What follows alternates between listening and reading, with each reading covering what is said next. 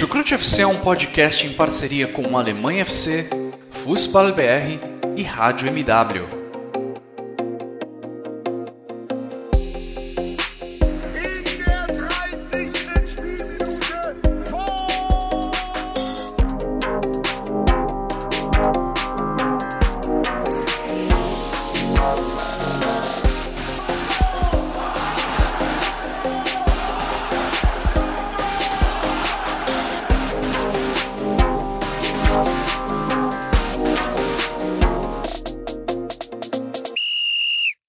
Sejam muito bem-vindos, fãs da Bundesliga. O meu nome é Guilherme Ferreira e eu recebo vocês para mais uma edição do Chucrute FC, dessa vez para falar sobre a segunda rodada do Campeonato Alemão. E que rodada nós tivemos!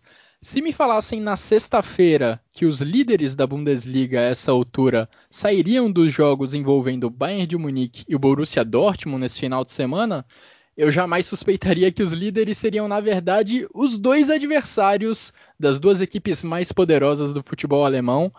Augsburg e Hoffenheim surpreenderam, estão com 100% de aproveitamento no campeonato e derrubaram os dois gigantes da Bundesliga. Surpreendente essa primeira semana, essa segunda rodada, não é mesmo, Jonathan Gonçalves? Seja muito bem-vindo ao podcast. Olá, Guilherme. Olá, os ouvintes do Chucrute FC. Realmente uma rodada muito surpreendente. O Dortmund, que, como eu disse lá no episódio de guia, tem o costume de perder para algumas equipes que são mais fracas é, tecnicamente, e não foi diferente. Né? O Bayern de Munique também tropeçando diante do Hoffenheim. O Bayern que não perdia desde dezembro de 2019, né? sendo agora derrotado. Então, nesse episódio de hoje, temos muitas coisas para falar, que a temporada da Bundesliga só está começando, né? E o Chucrute FC estará aqui falando sempre dela até o fim. Exatamente, muita coisa para falar aqui nesse episódio e também na casa do meu vizinho, onde está rolando nesse momento uma festa com som altíssimo. Então, se vazar alguma música nesse podcast, por favor, não estranhem. É só a festa que está rolando aqui perto de casa. Vitor, por aí tudo, tudo tranquilo? As pessoas mais em paz, sem ouvir muita música alta, imagino eu? Moin, moin, hallo, servos. É, pois é, Guilherme, eu tô estranhando o seguinte, eu não tô estranhando ter uma festa aí do teu vizinho, eu tô estranhando você tá gravando o Chucrute FC em vez de estar tá tomando uma lá com o seu vizinho, pô. Como assim? Como assim? Como assim? Sai agora, para de gravar e vai lá tomar, pô. Chucrute tá bom, FC fica vou deixar você e o Jonathan nessa então. Um abraço. Pô. não, brincadeira, brincadeira. Tamo aí, né? Feliz que a Bundesliga voltou, mas vou confessar com porque o verão se acabou. Se acabou não só oficialmente, porque né, chegou o dia 21 de setembro, a temperatura caiu, o sol foi embora. Parece que passeios de bicicleta, como que eu, os, os, que eu fiz ultimamente, é, vão, vão voltar agora só lá para abril, maio do ano que vem.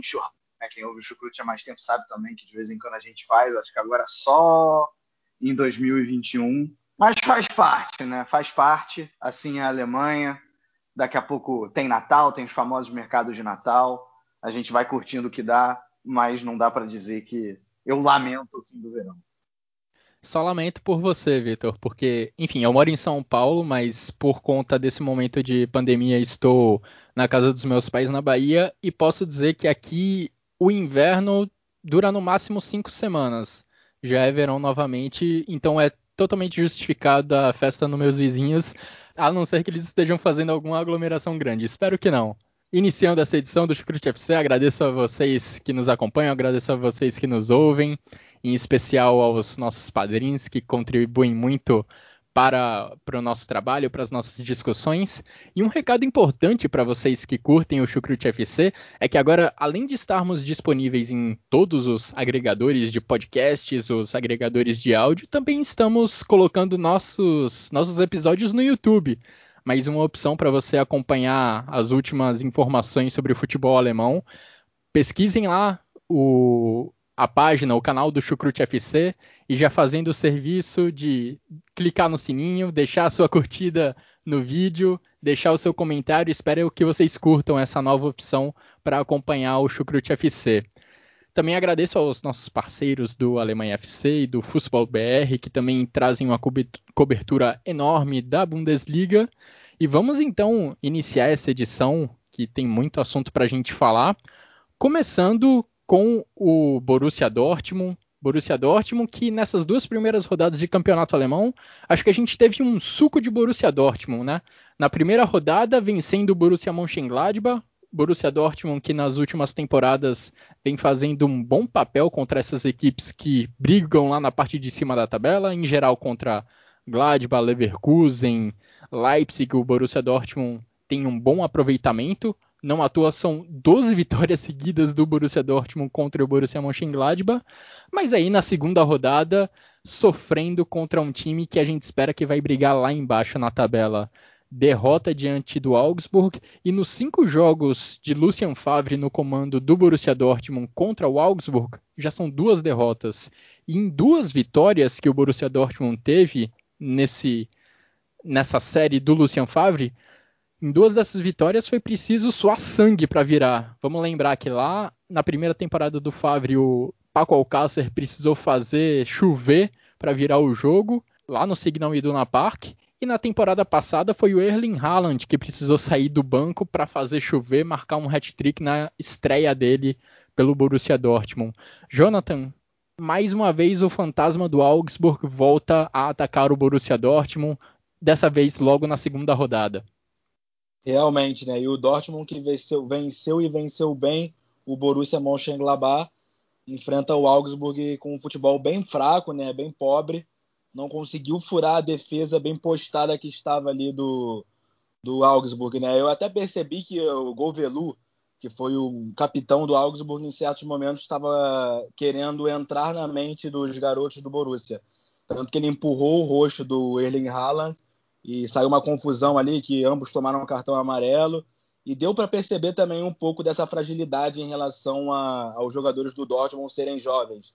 Tem ali o Giovanni Reina, tem o Jude Bellingham, jogadores que sofreram, sofreram bastante faltas por parte dos jogadores do Augsburg, que desceram a madeira mesmo neles, bateram para poder justamente destabilizar né, os meninos que realmente não conseguiram furar a zaga do Augsburg, que abriu o placar no finalzinho do primeiro tempo numa bola parada muito bem cobrada pelo Daniel Caligiuri, né?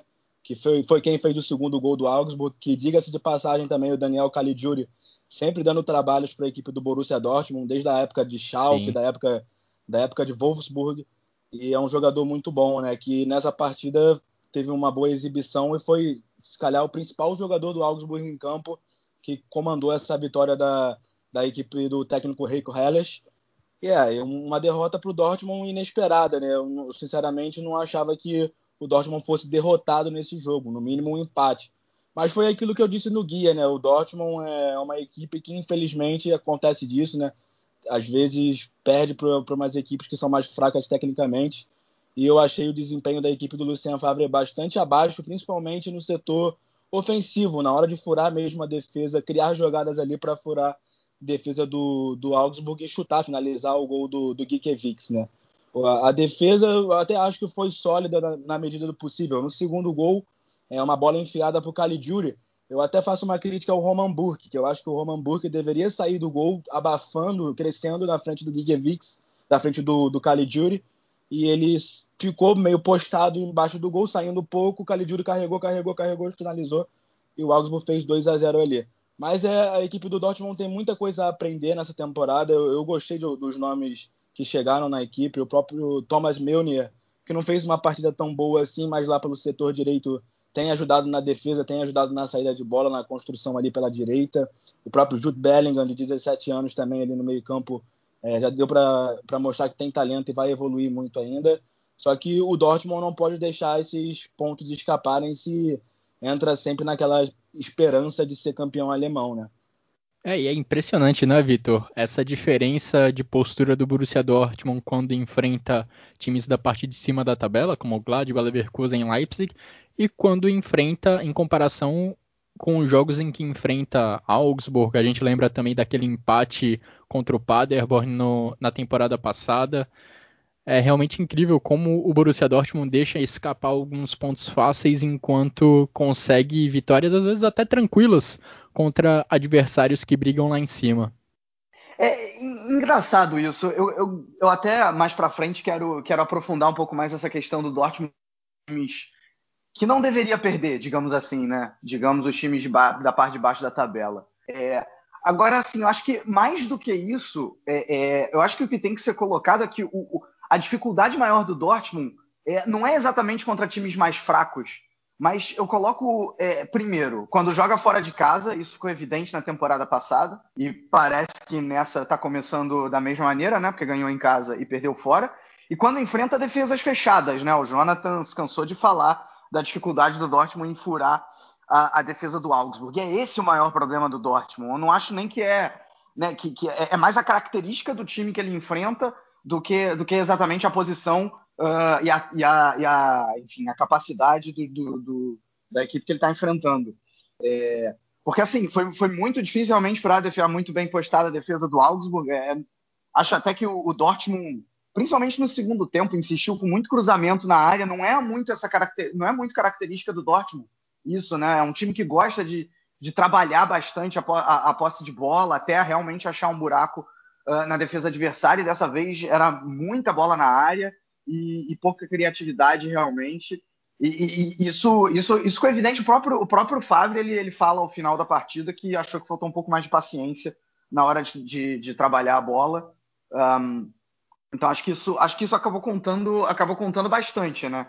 É, outra coisa que eu acho em relação a esse Dortmund é que eu, eu não entendo o Julian Brandt ser reserva. Assim, tudo bem, o, o Bellingham ele, ele parece ter realmente muito potencial né, o próprio Reina também, mas o, o Brandt poderia jogar na posição de qualquer um desses dois e hoje, para mim, está à frente desses dois. Vamos lembrar o seguinte: o, o, o, Dortmund, que começou muito mal na temporada passada, atuando com linha de quatro, né, num 4-2-3-1, 4-3-3, e que só foi se acertar quando o Favre mudou o esquema para atuar num 3-4-3 e recuando o Brandt para atuar ao lado do Witzel como volante, foi quando o, o, o Dortmund engrenou e encaixou uma série de vitórias muito importante que é, permitiu com que os aurinegros brigassem pelo título até o momento que perdesse para o Bayern de Munique no Signal Iduna Park, depois já na volta pós-quarentena, pós né? É, então, para mim, o, o Brandt, ele, ele, assim, ele pode não ser nenhum cracaço de bola, mas ele dá uma dinâmica melhor nesse time do Dortmund, né? Ele, ele, ele distribui melhor a bola, acho que ele, ele é mais incisivo e, e não entendo, enfim, não entendo ele, ele ser reserva. É, de fato, o Brandt é um jogador mais veterano que o Bellingham, né? acabou de chegar na Alemanha. E também acho que na posição ali em que ele, o, Bellingham e o Reina tá, tá jogando, o Brandt também poderia entrar e ser titular, né? Eu acho que é o que realmente deveria ser feito, um jogador de seleção nacional, já na Bundesliga há muitos anos e dá até mais experiência ali pro, pro meio, né? É realmente uma questão que, que você levantou aí, que eu vi a, a torcida do Dortmund falando no Twitter, por exemplo, que não consegue entender e se você olhar para as substituições do, do Dortmund, que o Lucien Favre fez, são um pouco confusas, né? Porque assim, o Daru entra no lugar do Witzel lá no fim, mas o Guerreiro saiu para entrar o Brandt. O Guerreiro estava jogando pela esquerda, aberto pela esquerda, é, e o Brandt entrou ali, digamos. Depois saiu lá na direita Thomas Meunier para entrar o Reinier pela direita. E saiu o Jude Bellingham, que poderia ser o Brandt ali naquele meio, como, como já falamos, para entrar o Marco Reus foram substitu substituições que eu, eu, sinceramente vi um Dortmund meio bagunçado ali do meio para frente em certo momento do jogo. Ah, é, pois é, exatamente, né? É, acho, que é, acho, que é, acho que é bem isso mesmo. Né? Concordo, concordo muito com, com, com, que o, com o que o Jonathan acabou de dizer. Agora, assim, sobre essa questão do, do Dortmund perder ponto perder ponto para times da parte de baixo da tabela, ou jogos que deveria vencer, e por isso perde. Tudo isso é verdade, né? Costuma perder. Só que eu quero derrubar um mito eu quero derrubar dois mitos aqui. O primeiro é que é por causa disso que o Dortmund perde uh, os campeonatos. Né? Assim, isso, isso não é verdade quando você olha que o Bayern de Munique acaba fazendo a mesma coisa. Né? Eu vi muita gente dizendo ontem: ah, é, depois o Borussia Dortmund reclama é, que não ganha que não ganha a Bundesliga, mas aí vai e perde para o Augsburg, que era um, um, adversário que deveria, que deveria vencer. É, só que aí chega hoje o Bayern de Munique faz a mesma coisa, perde para o Hoffenheim. Né? E não foi uma exceção. Eu até fiz questão de dar uma pesquisada e anotar aqui temporada passada, né, o Dortmund perdeu ponto realmente para o União Berlim, é, para o próprio Hoffenheim, para o Mainz. Para o Paderborn. Mas vamos lá, para o Paderborn, né, que você já tinha citado, temporada passada. Perdeu ponto para o Hertha Berlim, para o próprio Hoffenheim e também para o Augsburg, que a gente tanto cita. Eu estou falando da temporada passada que o Bayern de Munique terminou com uma diferença de 13 pontos para o Borussia Dortmund. Na, na, temporada retrasada, em que muito se falou, ah, o Dortmund perdeu o campeonato porque perdeu para o Fortuna Düsseldorf, porque perdeu para o Augsburg. Vamos lá, o Bayern de Munique na temporada 18-19 perdeu pontos, não necessariamente perdeu o jogo, mas perdeu pontos para o Augsburg também, para o Fortuna Düsseldorf, duas vezes para o Freiburg, empatou tanto em casa quanto fora, perdeu para o Hertha Berlim, perdeu o jogo para o Hertha Berlim e empatou com o rebaixado Nuremberg. Ou seja, se o Dortmund perde pontos para times da parte de baixo da tabela, o Bayern de Munique faz a mesma coisa muitas vezes. Né? Também deixa escapar pontos. Então, eu não acho que é aí que o Dortmund perde a Bundesliga. Eu acho que o Dortmund perde a Bundesliga porque tem um elenco pior mesmo. Né? Acho que é, é, essa é a grande questão que a gente tem que dizer. Então, vamos, acho só que a gente às vezes tem que tomar cuidado com essas, né, com essas, essas frases de efeito e esse, essas, essas verdades absolutas. É, e aí, quando, quando, você, quando você aprofunda um pouco e vê que o Bayern de Munique às vezes também perde pontos para essas, essas, essas mesmas equipes, a exemplo do que aconteceu no fim de semana de hoje. É que o fim de semana de hoje é, é só, fim de semana atual só confirma, só confirma isso com a derrota de, de ambos. E só para não esquecer de não tirar os méritos do Augsburg, né? É a segunda partida Sim. muito boa do Augsburg, muito bem postado na defesa. Contra o União Berlim já tinha sido assim, ganhou o jogo também, né? Com uma, é, é, com uma, com uma defesa bastante compacta e, e, também se utilizando de bola parada, né? De cabeceadas, né? De bola, de bola, de bola aérea. É, mais uma vez fez isso, soube aproveitar a bola parada. Caligiuri e Niederlechner os dois muito bem, né? Acho que essa, essa dupla, não necessariamente é uma dupla de ataque, né? É, até porque o Caligiuri joga mais recuado, mas realmente muito bem. Acho que o Caligiuri fez muito bem. A gente ainda vai falar do Schalke, né? Mas acho que parece que ele fez muito bem sair do Schalke e pro, e pro Augsburg sair de, de um clube onde a pressão tá, tá alta para o Augsburg em que, em que a esperança não é, não é, a pressão não é tão grande quanto a, quanto a do Schalke, o time começa muito bem nas mãos do Raiko Herles, né? Lembrando que o Raiko Herles montou um Bayern Leverkusen lá atrás que jogava no contra-ataque, mas que não tinha as características para isso. É, e agora ele chega no Augsburg, que é um time que tem muito mais essa, é, talvez essa, né, essa, essa possibilidade de realmente jogar no contra-ataque, jogar com bola um pouco mais longa. E foi assim contra o Dortmund, Augsburg muito bem. É, e para um time que a gente colocava, coloca ainda, acho que como candidato ao rebaixamento, começar o campeonato com duas vitórias é espetacular considerando inclusive que você bateu um potencial candidato ao título. E até falando sobre essas aspirações do Borussia Dortmund ao troféu da Bundesliga, queria complementar um pouco do que o Vitor falou. Eu acho que o Bayern de Munique, de fato, ele perde menos pontos para times lá de baixo do que o Borussia Dortmund. Mas esse é só um dos fatores que leva ao domínio do Bayern de Munique no futebol alemão. O fato, para mim, é que o Bayern de Munique coloca o sarrafo muito no alto. Ele se a gente lembrar lá da temporada 2011 e 2012, que foi o último título do Borussia Dortmund, ainda com o Jürgen Klopp, foi um negócio surreal para a Alemanha ver o Borussia Dortmund alcançar 81 pontos. Era a maior pontuação que um time já havia conquistado na história da Bundesliga. De lá para cá, o Bayern de Munique tornou isso algo completamente normal. Na temporada passada, o Bayern de Munique somou 82 pontos e pareceu apenas mais uma temporada normal do Bayern de Munique. Fazer 80 pontos não, não é mais algo que enche tantos olhos, não é algo que surpreende da mesma forma que surpreendia há alguns anos. O Bayern de Munique de fato colocou o sarrafo lá no alto e o Borussia Dortmund ainda batalha, ainda briga muito para chegar a esse mesmo nível. Vamos falar agora então do Bayern de Munique, o atual octacampeão da Bundesliga, que tinha tudo para se manter lá em cima, mas que já está se complicando com seu calendário apertado, com seu elenco que está mais enxuto nessa temporada. O Bayern de Munique ganhou um título na quinta-feira jogando em Budapeste, mas precisou jogar, jogar uma prorrogação para derrubar o Sevilha. Ganhou por 2 a 1 a Supercopa da Europa, com um gol de Javi Martinez na prorrogação e poucos dias depois estava jogando fora de casa em Sinsheim e foi derrotado pelo Hoffenheim. Derrotado não, goleado pelo Hoffenheim. Que grande partida da equipe comandada por Sebastian Hoeneß, sobrinho do agora ex-presidente do Bayern de Munique, Uli Hoeneß. Grande partida da equipe do Hoffenheim, não é mesmo, Jonathan? Grande atuação, principalmente de Andrei Kramaric.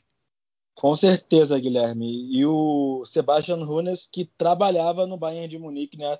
na equipe 2 do Bayern de Munique, que foi campeão da terceira liga na temporada passada. Já nessa temporada de estreia com o Hoffenheim, enfrentando o Bayern de Munique e aplicando um 4 a 1 Claro, como você falou, o Bayern de Munique teve aí há poucos dias a Supercopa da UEFA contra o Sevilha, um jogo muito difícil para o Bayern, prorrogação e tudo mais. Isso com certeza cansou né, o time, tanto que Lewandowski começou esse jogo no banco, é, Zirkzee foi o titular, e alguns jogadores realmente foram poupa poupados, mas é, é, assim, sinceramente não, não achava que o Bayern ia tomar um 4 a 1 assim do Hoffenheim, né? Eu não tive como ver o jogo, eu vi alguns highlights, alguns momentos, mas eu vi que o Hoffenheim conseguiu explorar bastante a, as deficiências que o Bayern demonstrou na partida, pelo menos nos momentos que eu pude acompanhar. É, foi uma equipe que apostou também no contra-ataque. E assim, é, tem bons jogadores, né? O Christoph Baumgartner, como eu tinha falado lá no guia da Bundesliga, é um jovem que é, ajuda muito ali naquele meio, saindo para o ataque. O atacante da Bur também, que fez o segundo gol da, da equipe, é, é um bom jogador de, de Israel, né? É, o Kramaric nem se fala, né? O Kramaric nas últimas partidas de Bundesliga aí, até mesmo contando aquela última da, da última temporada que ele fez quatro gols contra o Dortmund, desde então pela Bundesliga ele não para de marcar, né? Tinha feito dois gols contra o Colônia e agora fez dois gols contra o Bayern. Uma vitória muito importante para o Hoffenheim, né? Que está por enquanto com 100% na Bundesliga. Mas o, o, Bayern de Munique me mostrou algumas deficiências. E eu tinha citado no, no guia, né? Que quando perdesse o Thiago Alcântara e também muito se fala que o Javi Martins está de saída, que o Bayern ia ficar com um certo buraco ali no meio. Tudo bem, tem o Joshua Kimmich, tem o Correntan Tolisso, tem o Goretzka. Mas se um jogador ali se lesiona, um ou dois, é como eu sempre digo, futebol é uma temporada grande, que você vai ter diversas competições. No caso do Bayern, Champions League, também tem Pokal vindo. Então você precisa ter um elenco mais vasto. Eu vejo o Bayern com um elenco muito forte, que trouxe até o Leroy Sané, mas que com a saída de Thiago Alcântara e a saída provavelmente do Javi Martinez, vai ficar um buraco ali no meio. Eu acho que o Bayern vai precisar de alguma contratação em breve aí, porque com o elenco que tem hoje, para uma temporada grande, sinceramente, não acho suficiente. É, muito também se fala sobre o Alaba, né, que talvez não renove com o time, está nesse dilema aí. Então, acho que o Bayern precisa abrir o olho para essa questão também extra-campo de gerir o seu elenco. É, e a gente notou no jogo de hoje como Obviamente, o Joshua Zirkzee ainda está alguns degraus abaixo do Lewandowski, como o Correntan Tolisso está ainda alguns degraus abaixo do Leon Goretzka, ainda mais considerando a ótima fase recente do Goretzka. Então é algo preocupante realmente essa sequência difícil que o Bayern de Munique vai ter com esse elenco mais enxuto. Agora falando especificamente do jogo, me chamou muita atenção como o Hoffenheim se portou, porque a equipe ganhou o jogo muito em razão dos tiros de meta dos chutões que o Oliver Baumann dava para frente, mas isso não era algo aleatório que ele fazia buscando uma bola aleatória lá no meio-campo para o Hoffenheim ganhar de cabeça.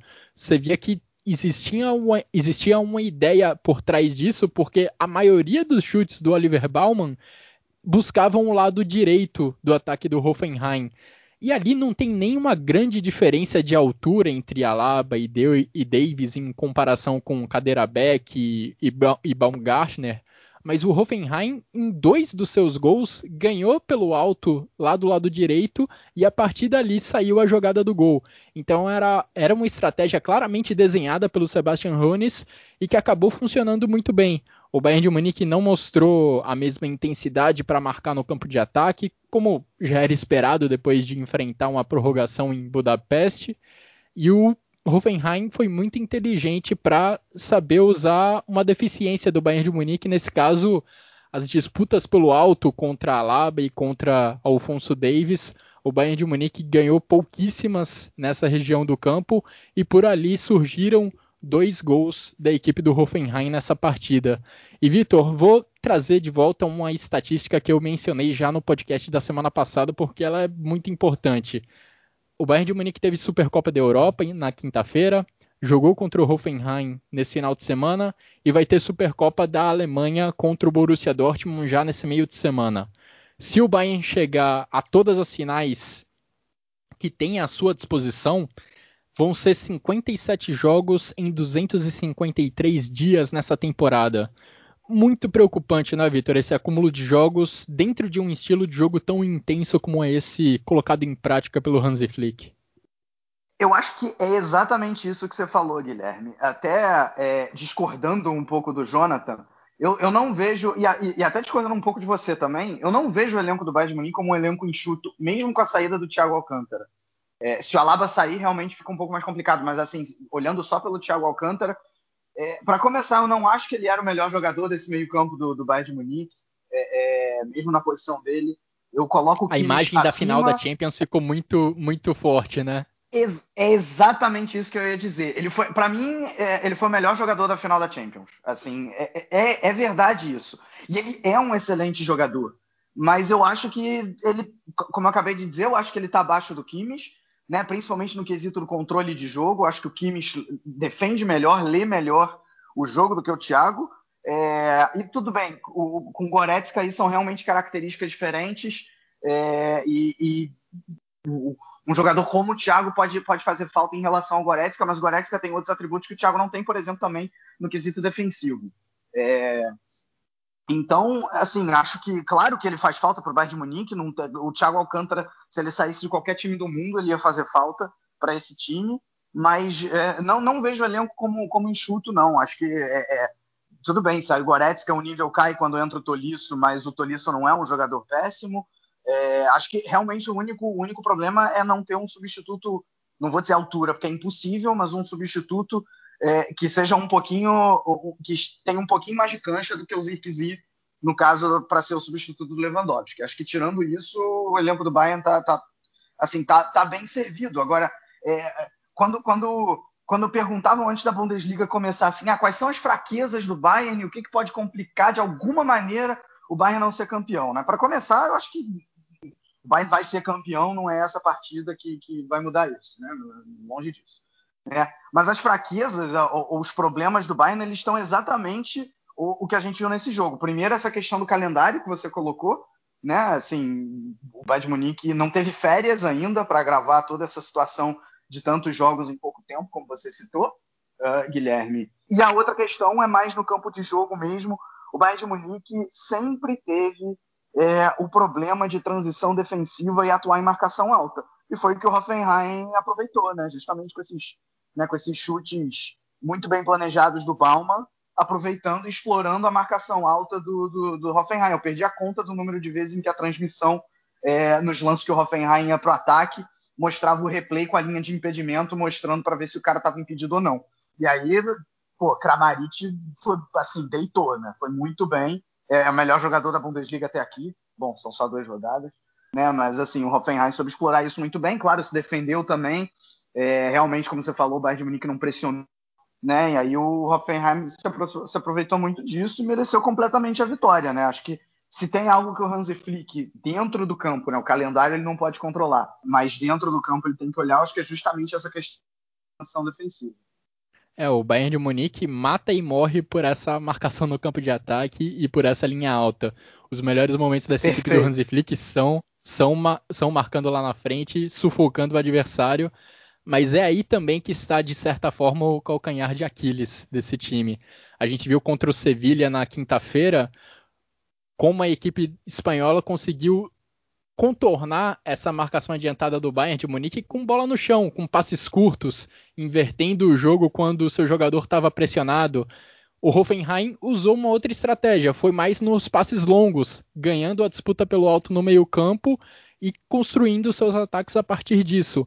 Duas estratégias aplicadas por Sevilla e Hoffenheim, muito bem aplicadas por essas duas equipes e que nesse domingo o Bayern de Munique não soube como responder, até porque não tinha todos os seus principais jogadores em campo. Agora, não é tão simples colocar isso em prática. É mais simples falar do que colocar em prática. Você precisa treinar isso muito bem, seu treinador precisa planejar isso muito bem, como fizeram Julian Lopetegui e Sebastian Hones.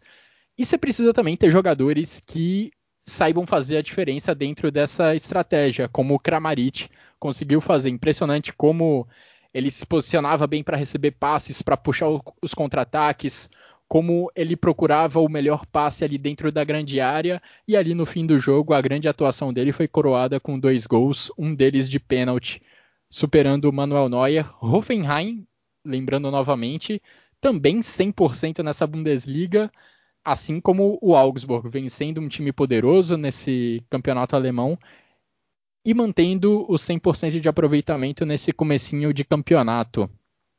Seguindo adiante no nosso debate, a gente tem duas equipes que a gente pensa, pelo menos, que, vá, que vão se manter na, na parte de cima da tabela durante boa parte dessa Bundesliga e que se enfrentaram nessa segunda rodada. Leipzig e Bayer Leverkusen se enfrentaram na Bahia Arena. Duas equipes que tiveram grandes perdas nessa janela de transferências, não é, Jonathan?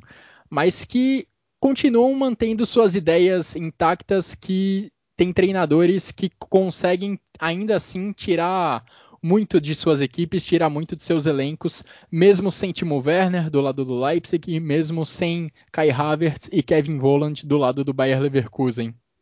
Sim, eu achei até a partida por parte do Leverkusen melhor. Eu acho que, como de praxe, a equipe do Peter Bosch teve a bola, e tu ter a bola contra o, Leipzig não é tão mole também, porque é uma equipe que também gosta de ter a bola, né? Não é sempre, não é constante como o estilo de jogo do Leverkusen, mas é uma equipe que costuma jogar com a bola também. E eu achei até em certo momento do jogo que o Leverkusen ia conseguir vencer, né?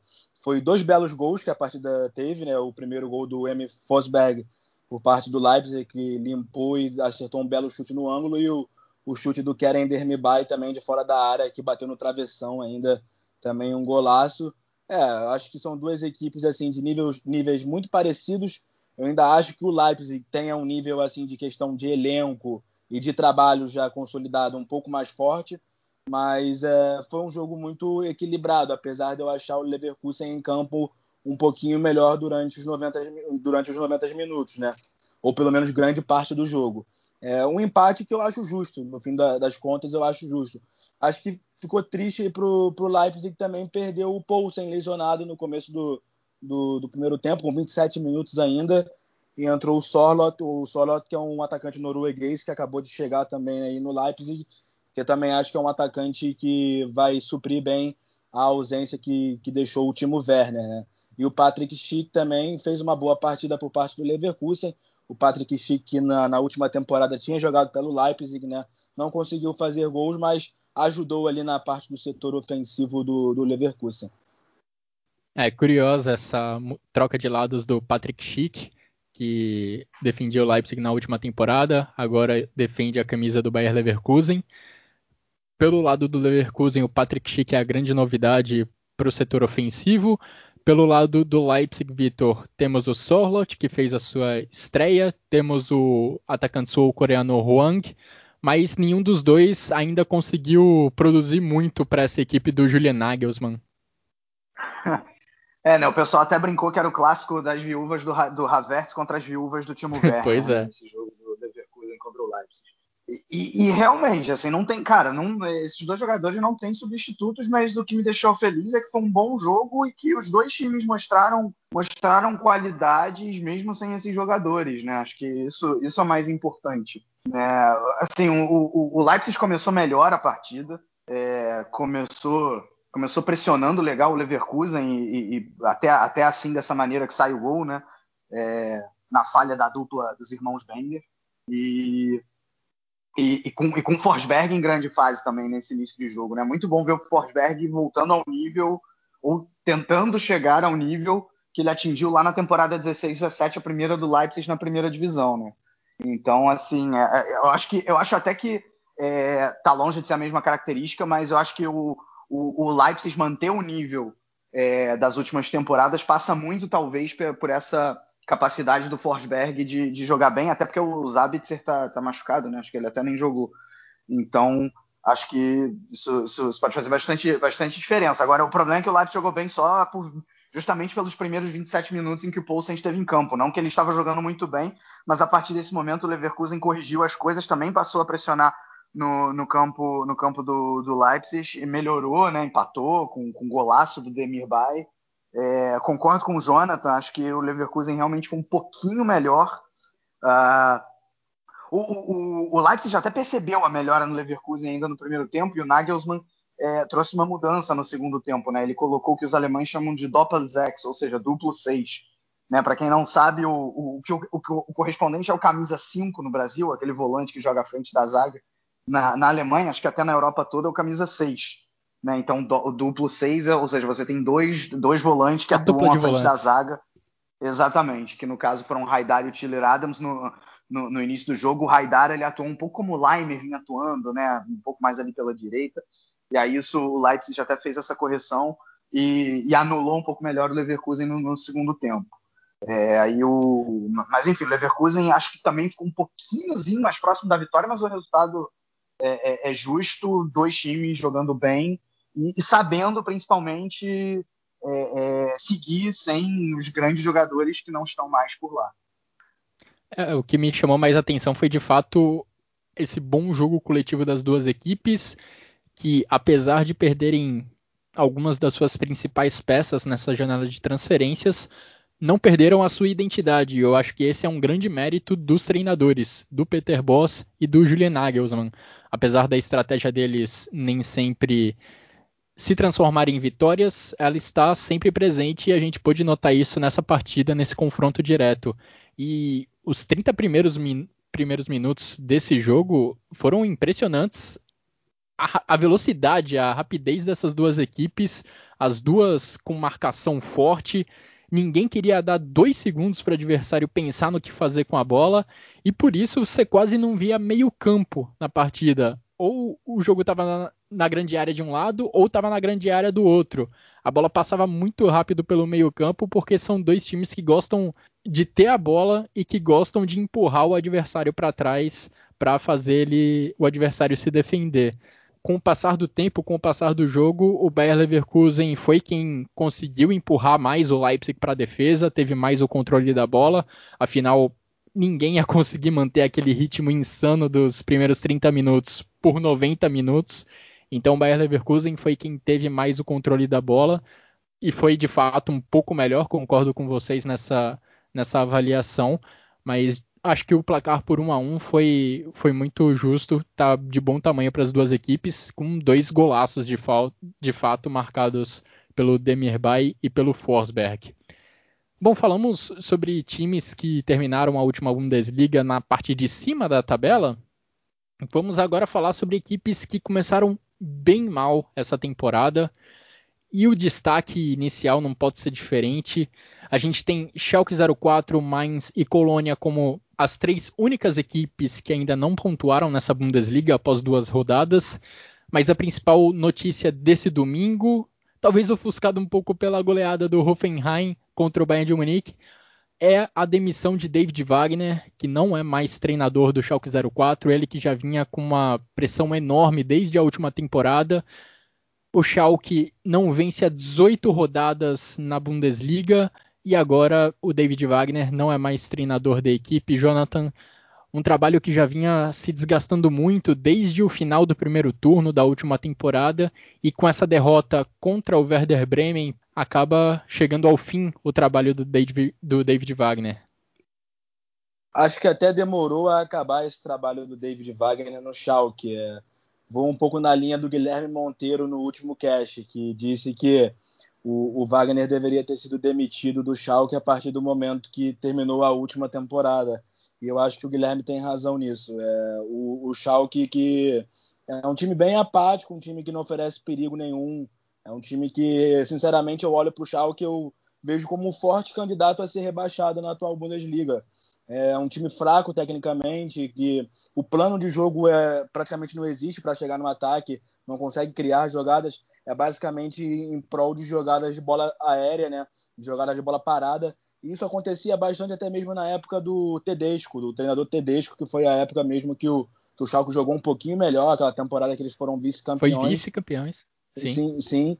Mas mesmo assim, é, é, o Schalke hoje em dia não chega nem perto de jogar um, um, futebol daquele nível, que não era um futebol tão, tão bonito assim. A gente chegou, não era um futebol tão bom assim. A gente chegou a falar sobre isso algumas vezes aqui no, no podcast Chucrute FC, né? É, eu, sinceramente, não é porque eu torço para o Dortmund, não, mas eu vejo o Schalke 04 como um forte candidato a ser rebaixado. Você pode reparar também, foi uma equipe muito faltosa. Acho que, não sei, sete ou oito jogadores da, do Schalke nessa partida foram é, tomaram cartão amarelos, além do Ozan Kabak também, o zagueiro lá que, que foi expulso, né? É, o Bremen que não teve dificuldades, desde o do primeiro gol do Fulkrug aos 22 minutos, depois só foi manter ali sua troca de passes e, e de pouco em pouco, e de pouco em pouco fez 3 a 0 e, e venceu esse jogo sem dificuldade lá na Veltins Arena. É, com a saída do David Wagner, o nome do Manuel Baum está é, tá sendo muito ventilado lá em Gelsenkirchen, mas não sabemos ainda quem será o treinador do Schalke. Mas quem chegar e segurar essa bomba aí vai ter que fazer um trabalho muito bom para tirar o Schalke dessa situação, porque não acho que seja técnico que resolva isso. É, e destacando alguns pontos da equipe do Werder Bremen, para não deixar passar, gostei novamente muito da atuação do Augustinsson, que já tinha sido um dos pontos centrais do ataque do Werder Bremen na primeira rodada, apesar da derrota contra o Hertha Berlim, ele teve uma boa atuação, e novamente ele foi muito bem, os ataques do Werder Bremen muito concentrados pelo lado esquerdo, a bola passando muito pelo Augustinsson, e ele participando inclusive da jogada dos gols da equipe do Werder Bremen. Gols que saíram muito, muito também, em razão. Guilherme, muito também porque o Schalke está utilizando nada mais, nada menos que Sebastian Rudd como lateral direito, né? Sim, sim. É uma alternativa que o David Wagner procurou para essa temporada, colocar o Rudd como lateral direito. E o Bremen também mostrou muita força nas bolas paradas. Gols do Werder Bremen saíram dessa forma. Agora, falando da equipe do Schalke, um desastre em vários níveis a atuação da defesa da equipe do Schalke 04. O Ozan Kabak teve uma atuação ruim, como o Jonathan mencionou. Ele foi expulso da partida e também foi flagrado pela televisão cuspindo no próprio Augustinsson durante a partida. Depois do jogo ali, inclusive, foi ao Twitter pedir desculpas, disse que não queria cuspir no Augustinsson. Vejamos como esse caso será julgado pela, pela Bundesliga. E o Nastasic, pela segunda rodada consecutiva, também com uma atuação desastrosa. Contra o Bayern de Munique ele já tinha ido mal. Contra o Werder Bremen nessa segunda rodada também falhando em gols sofridos pelo Schalke 04, Vitor. E eu só me pergunto agora se se você vai demitir o David Wagner na segunda rodada, será que você deveria começar o campeonato com ele? É, eu acho que o Schalke está dando inveja nos times brasileiros, né? Que planejam dessa maneira também, porque qual é, é a lógica? Assim, não tem, não tem lógica nenhuma. É, eu concordo com o que o Jonathan disse. É, assim, tinha que ter demitido o David, Wagner, o David Wagner no final da temporada passada, aí dá esse Schalke na mão de um novo técnico para trabalhar na pré-temporada e começa com ele, porque, assim, na boa, se é para, então tomamos a decisão, vamos de David Wagner. Então que vá com ele até, sei lá, o final do primeiro turno, até até cinco rodadas iniciais. Agora, demitir na segunda, assim, realmente não tem, não tem lógica nenhuma. Mas vou falar, vocês estão reclamando demais do David Wagner, sabia? Ele igualou ninguém menos que Rinos Mitchell. Rinos Mitchell, o, do, do famoso técnico da, da, do, do carrossel holandês, lá do Ajax, da década de 70. O que, que vocês estão reclamando aí? Porque o Rinos Mitchell também, em 1983, foi demitido do Colônia com duas rodadas. David Wagner e Rinos Mitchell estão no mesmo patamar e vocês estão reclamando demais tá? Só quero dizer isso. Não, agora falando sério, não, acho que é, é bem isso mesmo. É, e, e os, os, os, nomes especulados, né, além do Manuel Baum, como, como o Jonathan já falou, é, tem o Sandro Spartz também, que tem sido falado, que foi técnico do Mainz, fez um bom trabalho por lá. Agora tem o nome também do Rangnick. Né, o Rangnick é o grande sonho da torcida. No, é, o grande sonho da torcida. Ele também já foi técnico do Schalke lá. É, Acho até que foi ele que ganhou a Pocal em 2011. Não tenho certeza se foi ele, se foi o Rob Stevens. Agora não sei. Mas enfim. É... Agora, assim, eu sou o Rangnick não ia para lá, não. É, é, é, pegar uma batata quente que não vale a pena. Esses outros técnicos até precisam mostrar um pouco mais de serviço. Agora o Rangnick, tenho, tenho minhas dúvidas. É, e o Bremen, assim, ganhou, ganhou, ganhou batendo em cachorro morto, entre aspas, né? Mas tem muita coisa ainda para melhorar, né? Como vocês falaram, três gols de bola parada. É, não, a defesa praticamente não foi testada. Então ainda tenho que melhorar o Bremen, sim. É, e vamos falar também sobre essas duas outras equipes que começaram o campeonato alemão com duas derrotas em duas rodadas.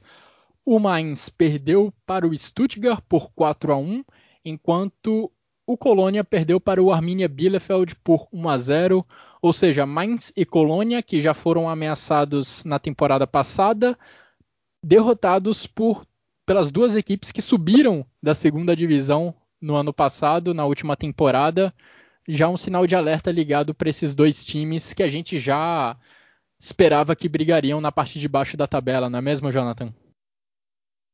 Sim, eu até citei uh, em alguns momentos aqui no Chucrute FC uh, o que o Mainz é uma equipe muito fraca tecnicamente que achava que seria uma forte candidata a ser rebaixada nessa temporada. Eu continuo com o mesmo pensamento. É um time muito fraco, um time que não tem muitos talentos individuais. É, vai, na verdade, muito em prol do talento individual do Quaison, Quaison, para mim, é o cara que sempre faz um golzinho ali pro mais, é o cara que participa ali do ataque, o próprio Mateta também, mas é uma equipe muito muito fraca mesmo. Você vê, o Stuttgart acabou de subir da, segunda divisão, teve dificuldades na primeira, na primeira rodada, né, e meteu um 4 a 1 contra o Mainz, que é uma equipe que está consolidada no futebol alemão na primeira divisão há alguns anos já. Tanto que no fim da temporada passada, se eu não me engano, comemorou o fato de estar nove anos consecutivos na Sim. primeira divisão. Mas está nove anos consecutivos e se for dessa forma aí como começou essa temporada atual, é, vai acabar essa contagem aí de, de, permanecer na primeira divisão, porque não acho uma equipe bem treinada lá pelo Joaquim Bayer Loza. É, acho que falta muito talento técnico ali. Ainda vendeu, vendeu não, emprestou o goleiro Florian Müller pro, pro Freiburg, que era para mim o, o, grande arqueiro deles. Até dizia antigamente que ele merecia um time melhor que o Mainz e, e de fato isso aconteceu. Mas assim, eu vejo mais como também assim o Schalke um forte candidato a, a ser rebaixado. O, jogo do Colônia eu não pude assistir muito, mas o Colônia também não é de hoje que vem apresentando essas dificuldades, né? A equipe do Marcos Gisdol. É, o gol do, do Arminia também foi um gol bem bem, sei lá, inusitado para não não sei nem a palavra qual certo usar, porque o goleiro Stefan Ortega do Arminia Bielefeld, assim como o Baumann fez muito lá no jogo do Bayern em Hoffenheim, Hoffenheim Bayern, o Ortega lançou para frente, a bola foi bem lançada ali para o Edmundson, que, que marcou um gol meio que sem ângulo, né? Que o Timo Werner, Timo Horn saiu para abafar ele, mas mesmo assim tomou um gol meio que sem ângulo do jogador que foi o primeiro jogador de Ilhas Faroé a fazer um gol na Bundesliga. Jogador de Ilhas Faro marcando um gol na Bundesliga, realmente inusitado. E Vitor, pesquisando aquilo, aquela sua dúvida, de fato, o treinador do Schalke na conquista da Pokal contra o seu querido Duisburg foi o Ralf Rangnick. Exatamente. Considerando que foi contra o Duisburg, imagino que não sejam boas memórias para você. Não sei nem se você já torcia para o Duisburg nessa época. Não, 2011, gente. Ainda nem sonhar Alemanha, que dirá na cidade de Duisburg. Não, comecei a torcer quando eu me mudei para cá. Seria muita, muita mentira. Torcia para o Duisburg antes de eu me mudar para Duisburg. Né? Vamos combinar. Vida que segue. Agora, falando, falando agora sobre essas, essas quatro equipes, né? O, o no caso do, do Mainz e do Colônia.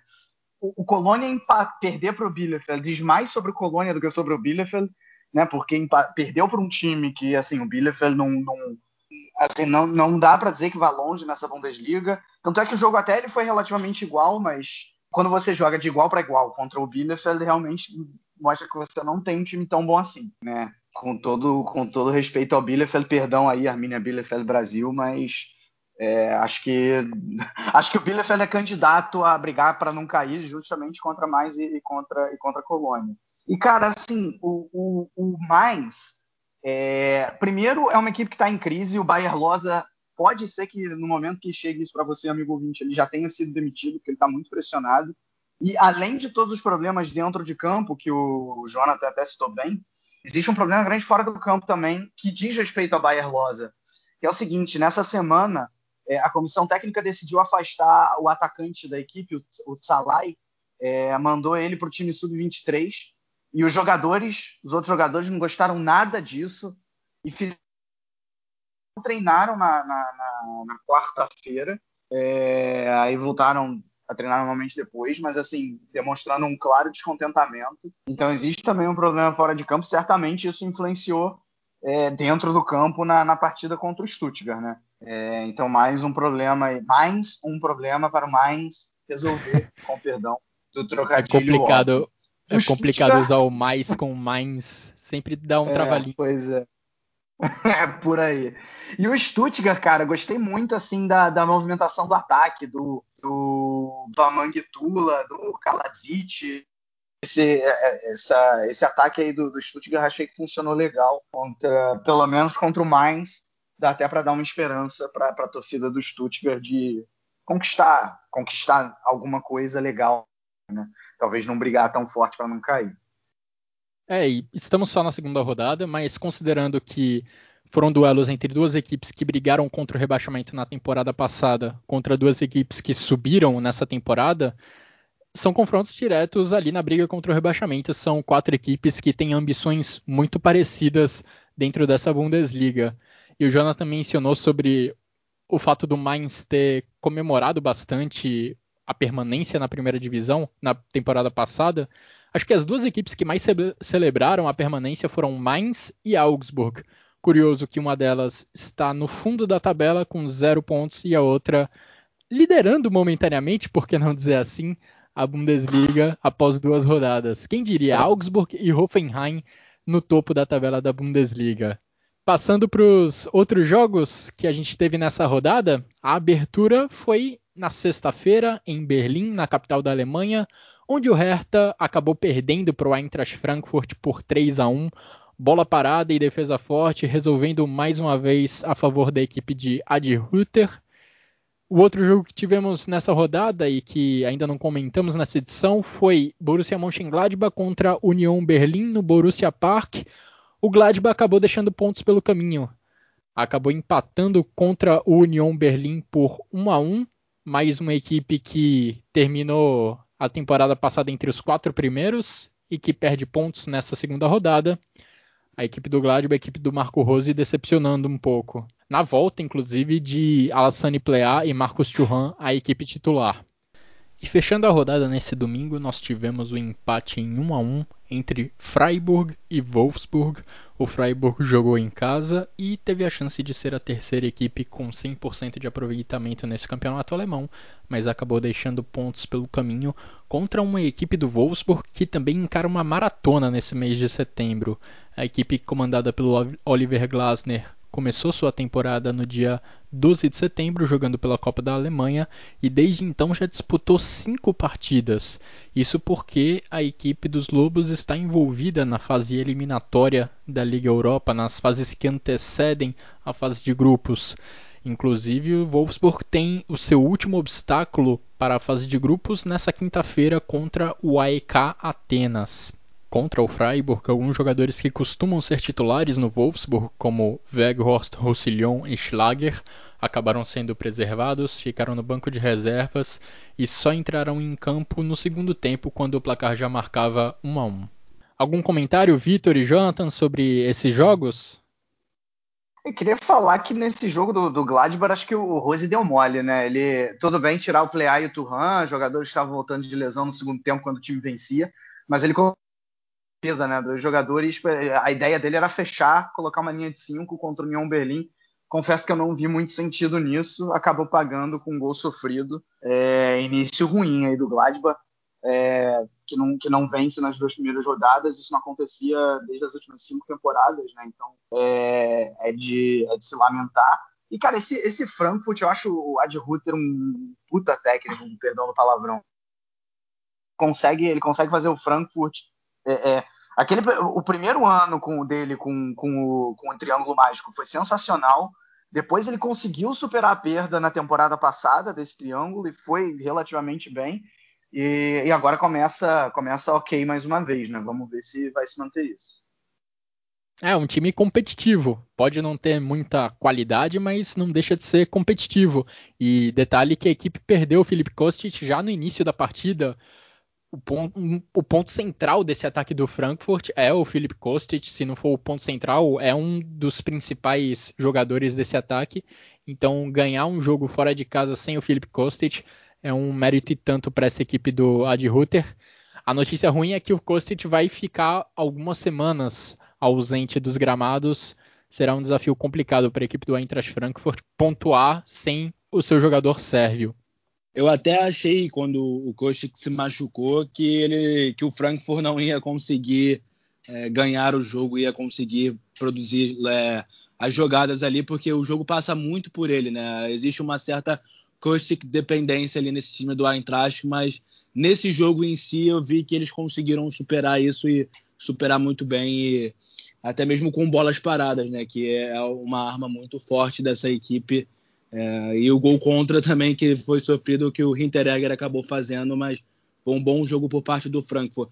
E lá no jogo do Borussia Mönchengladbach, eu concordo com o Vitor em relação ao Marco Rose ter mexido mal na, na equipe, mas também faço uma menção ao, ao belo gol de cabeça marcado pelo Nico Schlotterbecker, que é o defensor lá do, do Union Berlin, que tem mostrado muito, muito potencial, né? Esse jovem defensor aí do, do Union Berlin que é constantemente também convocado para as seleções de base da, da Alemanha.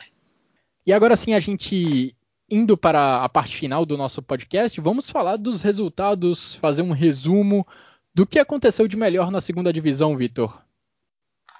Bom, segunda divisão que também completou aí a sua segunda rodada e quero fazer um parênteses aqui, você que chegou até aqui, agora nós temos um podcast exclusivamente dedicado à segunda divisão, né, com o nosso Guilherme Monteiro e o Thiago Barbosa, que é o gerenciador da, da conta do, da segunda Bundesliga Brasil no Twitter, um cara que também entende bastante de futebol alemão. Né, o, primeiro, o primeiro episódio já está no ar lá, vai, vai lá dar uma conferida e a gente vai continuar com isso.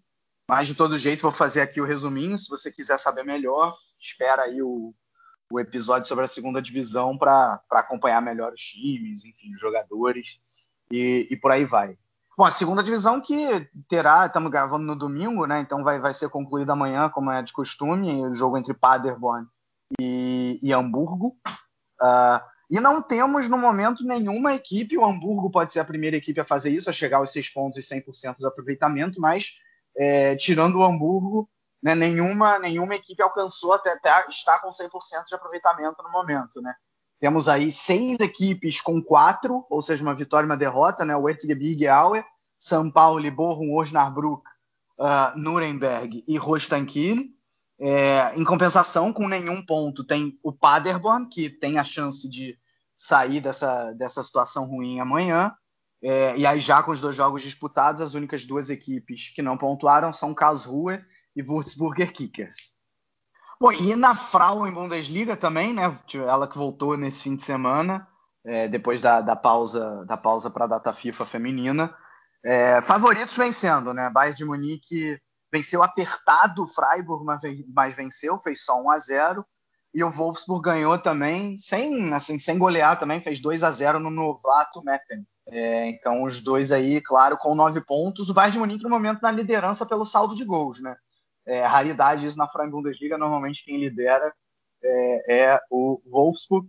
E a Eintracht Frankfurt, né, o time novo aí do Eintracht Frankfurt que é, herdou aí o, F, o, o, velho e tradicional FFC Frankfurt, né, é, e o Turbine Potsdam, os dois com sete pontos. Sem nenhum pontinho, o Werder Bremen, recém-subido, e até agora três jogos e três derrotas. E lembrando que também temos o podcast de Frauen Bundesliga, né? Quinzenal, de três em três semanas. A gente faz também com o Bruno Bezerra, com a Bruna Machado, é, também com os nossos parceiros lá do De Primeira, não esqueçam, né? Então, sempre bom conferir também o nosso podcast de Frauen Bundesliga e futebol feminino.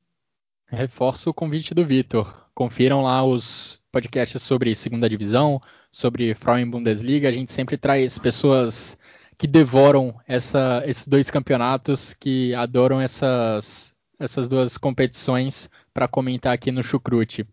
E para colocar um ponto final nessa edição, vamos aos nossos destaques da rodada. Jonathan, começando por você, quais são os seus três destaques individuais e qual o golaço da rodada, na sua opinião?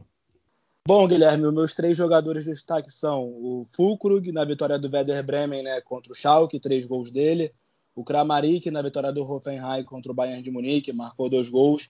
E o Daniel Caligiuri, né, que deu uma assistência e marcou um gol na vitória do Augsburg contra o Borussia Dortmund. O Caligiuri aí, como eu falei, um grande algoz, um grande carrasco do Borussia Dortmund. E o golaço, o gol destaque, eu fico com o gol do Keren Dermibay. com menção honrosa aí também para o gol do Emil Forsberg, do, do Leipzig. E para você, Vitor, quais são seus votos? Combinei com o Jonathan, mas eu escolhi exatamente a mesma combinação. Fulkrug, Caligiuri e Kanamarit e também o gol do Demirbay. Só para discordar um pouquinho, eu vou discordar entre aspas, né, não querendo dizer que o gol do Forsberg não mereça tal vou discordar entre aspas na menção honrosa. O solitário do Bayern de Munique também foi um golaço, né? Não é a primeira vez que ele mete por cobertura, vamos lembrar lá aquele golaço no Signal Iduna Park na temporada passada. Ou estamos em muita sintonia ou não tivemos muitas opções mesmo, porque eu tenho votos bem parecidos com o de vocês. Voto no Niklas Fulkrug. Eu mencionei o Augustinsson um pouco mais cedo no podcast por não ser o destaque tão óbvio da equipe do Werder Bremen, mas o Fulkrug também foi fantástico, marcando um hat-trick. Vou de Kramaric, pela atuação dele contra o Bayern de Munique. E só o meu terceiro voto que eu vou dar uma variada. Vou votar em outro jogador do Hoffenheim, que também se destacou muito, só que defensivamente o Samaseku me chamou muita atenção nesse jogo contra o Bayern de Munique. E para o gol da rodada, volto também no Keren Demirbay do Bayer Leverkusen, num chutaço de fora da área contra a equipe do Leipzig. E assim a gente encerra essa edição do Chucrute FC, nesse domingo em que um palmeirense e dois flamenguistas nem sabem se seus times vão jogar pelo Campeonato Brasileiro, grande futebol brasileiro que nós temos aqui. De qualquer forma, eu agradeço a você, Vitor, agradeço a você, Jonathan, pelos comentários, pelas análises. Agradeço, é claro, a todos que nos acompanharam até aqui. Um grande abraço a todos e até a próxima.